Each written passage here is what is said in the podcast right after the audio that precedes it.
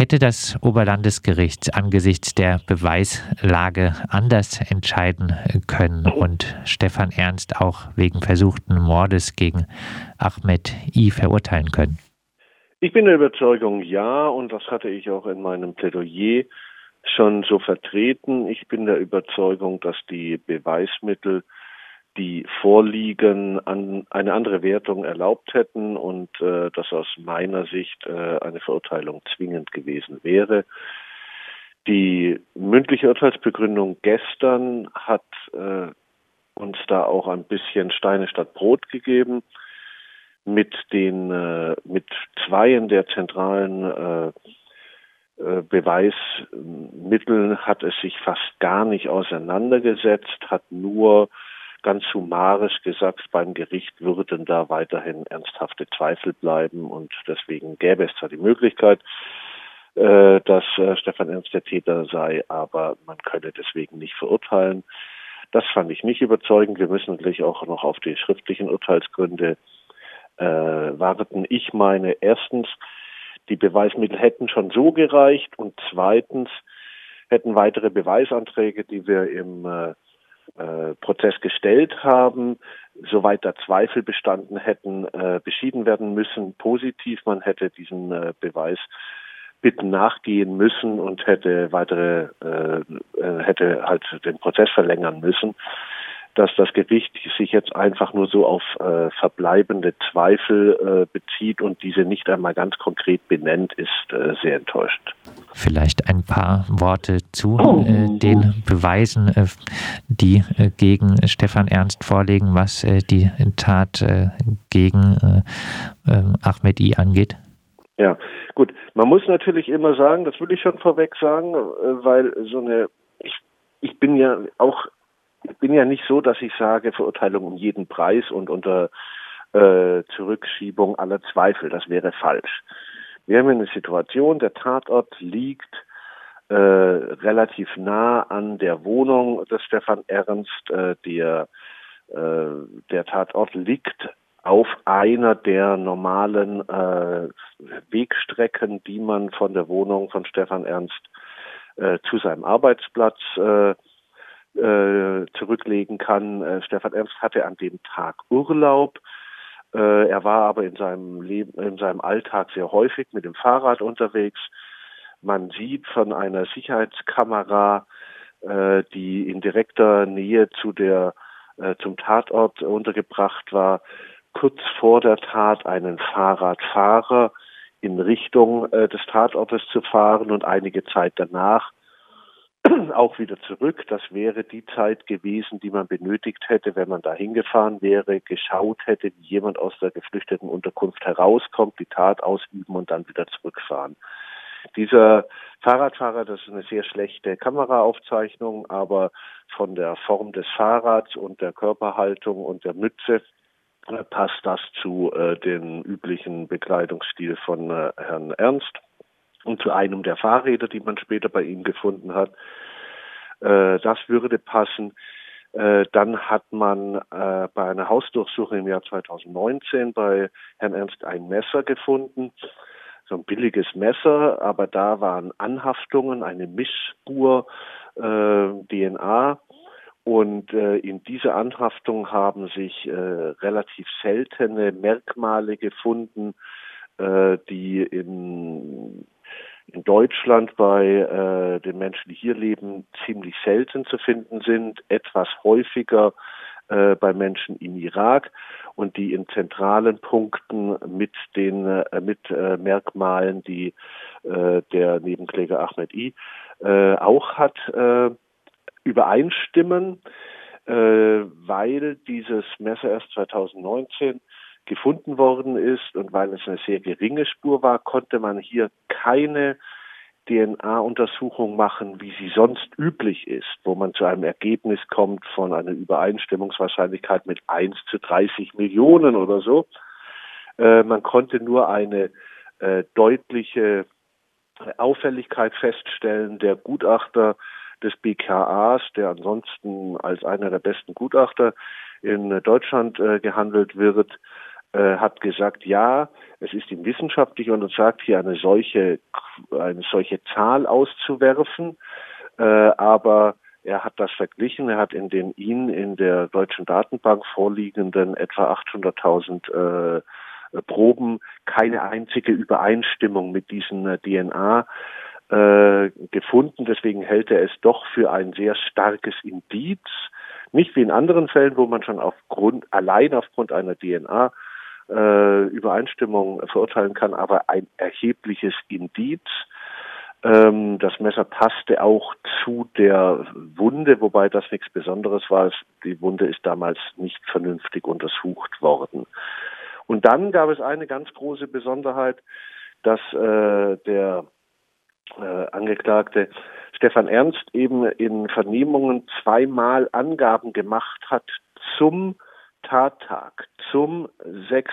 Januar. Und zwar hat er erzählt, und das hat man auch, äh, 6. Januar 2016, das, er hat erzählt, und das konnte man auch anhand äh, der Telefone nachvollziehen, dass er in der Nacht zuvor lange noch mit seiner Mutter äh, Nachrichten ausgetauscht hat, wo er sich in eine unglaubliche Wut über das Geschehnis an Silvester, also sechs Tage zuvor in Köln, diese, äh, diese angebliche Übergriffe von, äh, von äh, äh Geflüchteten gegenüber äh, deutschen Frauen, so ist das ja damals aufgebauscht worden.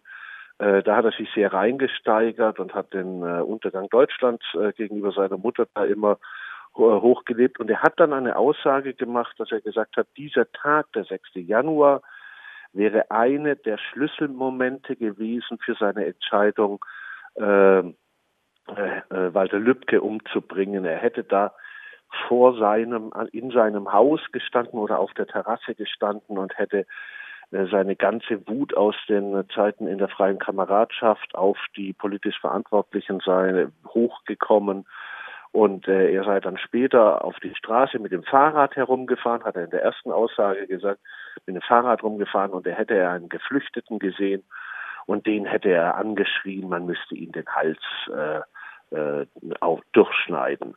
In einer weiteren Aussage hat er dann später gesagt, ähm, naja, er sei zu einem bestimmten Laden gegangen, er wäre so wütend gewesen, er hätte einen Geflüchteten beschimpft und dann hätte er Wahlplakate heruntergetreten.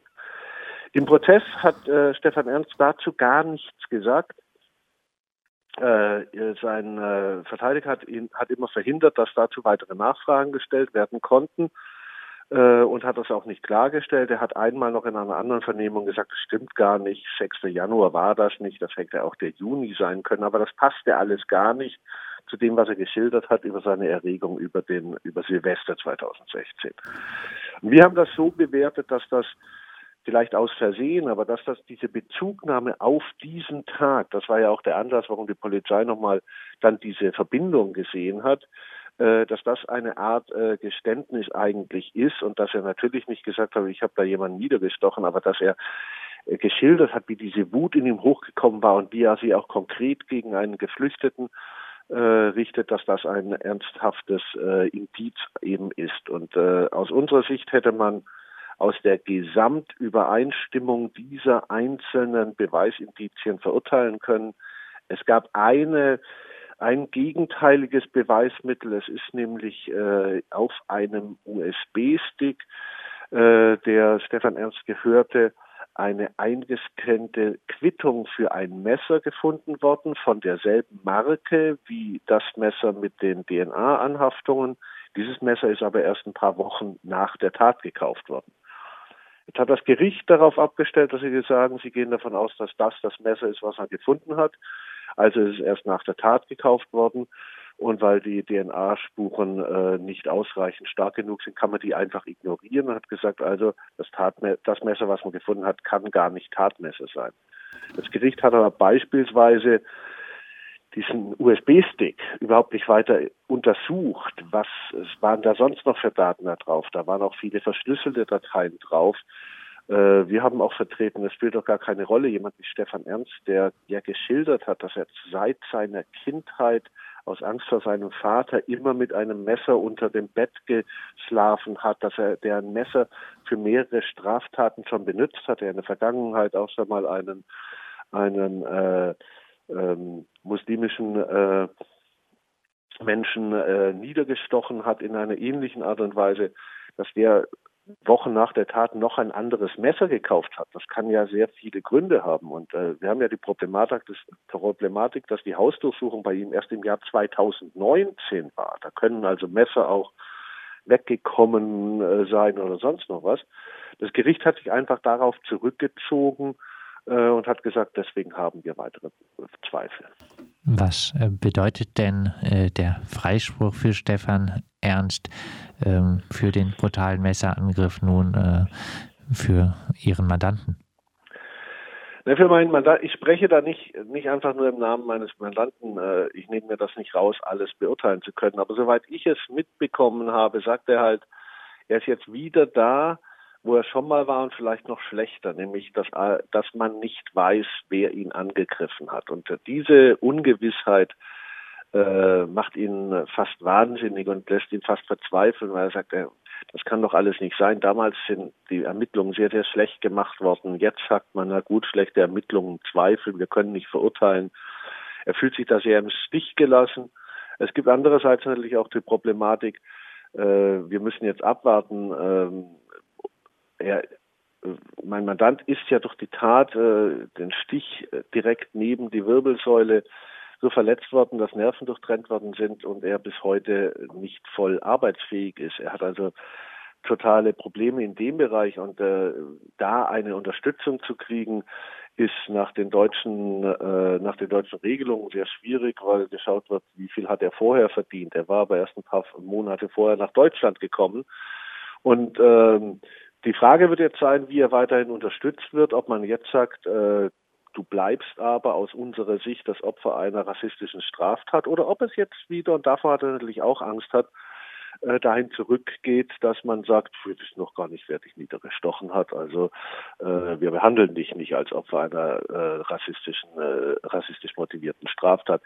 Das sind so Ängste, da werden wir aber in den nächsten Monaten arbeiten, aber er ist halt insbesondere sehr unzufrieden damit, dass er das Gefühl hat, dass das Gericht nicht alles getan hat, was möglich gewesen wäre, um im Prozess herauszufinden, äh, was geschehen ist. Ein äh, mitschwingender Vorwurf äh, an die Ermittler ist ja immer, äh, hätten sie bei der Tat äh, äh, gegenüber Ahmed I äh, besser ermittelt, würde auch Walter Lübcke noch leben. Sie würden auch sagen, es gab sehr offensichtliche Fehler bei den polizeilichen Ermittlungen. Es gab erhebliche Fehler sowohl bei den polizeilichen Ermittlungen im Jahr 2016, wo man zwar sehr viel ermittelt hat, man hat da sonst was gemacht, aber wo man ganz zentralen Punkten nicht entsprechend nachgegangen ist. Es gab zwei Hinweise damals, die schon nur wenige Tage nach der Tat auf Stefan Ernst gewiesen haben. Einmal die mögliche Motivation, weil er ja als organisierter Neonazi mit einer langen gewalttätigen Geschichte schon damals bekannt war. Die Tatortnähe und äh, Andererseits, dass er schon mal mit so einer Aktion mit einem Messer auf, verurteilt worden war wegen versuchtem Mord. Und äh, das Einzige, was man gemacht hat, ist, dass man ihn besucht hat, ihn gefragt hat, wo er denn war am Tattag. Darauf hat er dann gesagt, äh, ja, er hatte Urlaub, er war zu Hause. Und äh, ob, er, ob er so ein Fahrrad hat, das hat er auch bejaht, hat seine Fahrräder gezeigt. Aber ähm, es hätte nahe gelegen und es wäre rechtlich durchaus möglich gewesen, einfach damals eine Hausdurchsuchung bei ihm zu machen und da die äh, Untersuchungen und die Ermittlungen zu intensivieren. Das hat man nicht gemacht. Und äh, das ist natürlich schon erschreckend. Das liegt einfach in einer Linie auch mit dem mit ganz schlechten Ermittlungen, die in den letzten 15 Jahren bei zahlreichen Angriffen äh, mit äh, erkennbarer äh, rassistischer und neonazistischer Motivation wo einfach nicht vernünftig ermittelt wurde. Und leider hat sich das ja auch ein bisschen wiederholt, als man Stefan Ernst gefasst hatte. Äh, mein Eindruck aus den Akten ist, dass ab dem Moment, ab dem er sein erstes Geständnis abgegeben hatte, man zufrieden war. Jetzt hatte man einen Täter und äh, das war dann auch in Ordnung. Und Man hat dann äh, die Ermittlungen, dafür muss man dem Generalbundesanwalt schon dankbar sein, man hat die Ermittlungen äh, wegen der Tat gegen meinen Mandanten dann dazugenommen. Aber so richtig in die Tiefe der Nazi-Bewegung ermittelt, wie man es hätte erwarten können bei dieser Konstellation, hat man eben nicht. Und äh, das ist schon deprimierend, weil das waren immerhin Ermittlungen im Jahr 2019, wo man denken müsste, mit den Erfahrungen der letzten zehn Jahre müsste die Polizei da anders agieren.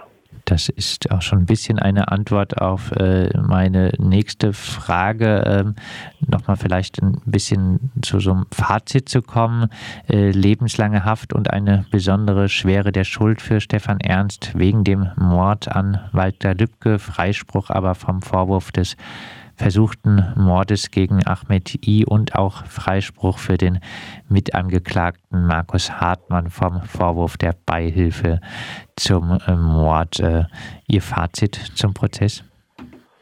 Mein Fazit zum Prozess ist, das Gericht wollte um jeden Preis eine symbolhafte Verurteilung von Stefan Ernst wegen der Ermordung von äh, Walter Lübcke. Der Rest war dem Gericht relativ egal. Da war es dem Gericht lieber, einen kurzen Prozess zu machen, äh, jetzt schnell fertig zu werden. Der Vorsitzende will ja auch unbedingt jetzt in den nächsten Tagen gleich pensioniert werden. Und ähm, dieses Symbol wollten sie. Für dieses Symbol werden sie ja jetzt auch weithin äh, gelobt. Und das wollten sie um jeden Preis. Man erinnert sich an den Anfang des Prozesses wo der Vorsitzende zu dem Angeklagten Ernst gesagt hat, hören Sie nicht auf Ihre Angeklagten, hören Sie auf mich. Äh, ein Geständnis zahlt sich immer aus. Und natürlich, ein Geständnis hat sich hier überhaupt nicht ausgezahlt. Äh, der Herr Stefan, Ernst kann erwarten, dass er nach 20, 21 Jahren zum ersten Mal in eine Prüfung geht, ob man ihn entlassen kann. Ähm, aber das wollte das Gericht um jeden Preis und der Rest war ihnen halt nicht so wichtig. Wie geht es denn jetzt für Ahmed I, Ihren Mandanten, bei der Aufklärung des Mordversuchs weiter? Er ist da sehr hin und her gerissen, weil es bei ihm auch einen Teil gibt, der sagt, äh, dann lass uns das jetzt beenden.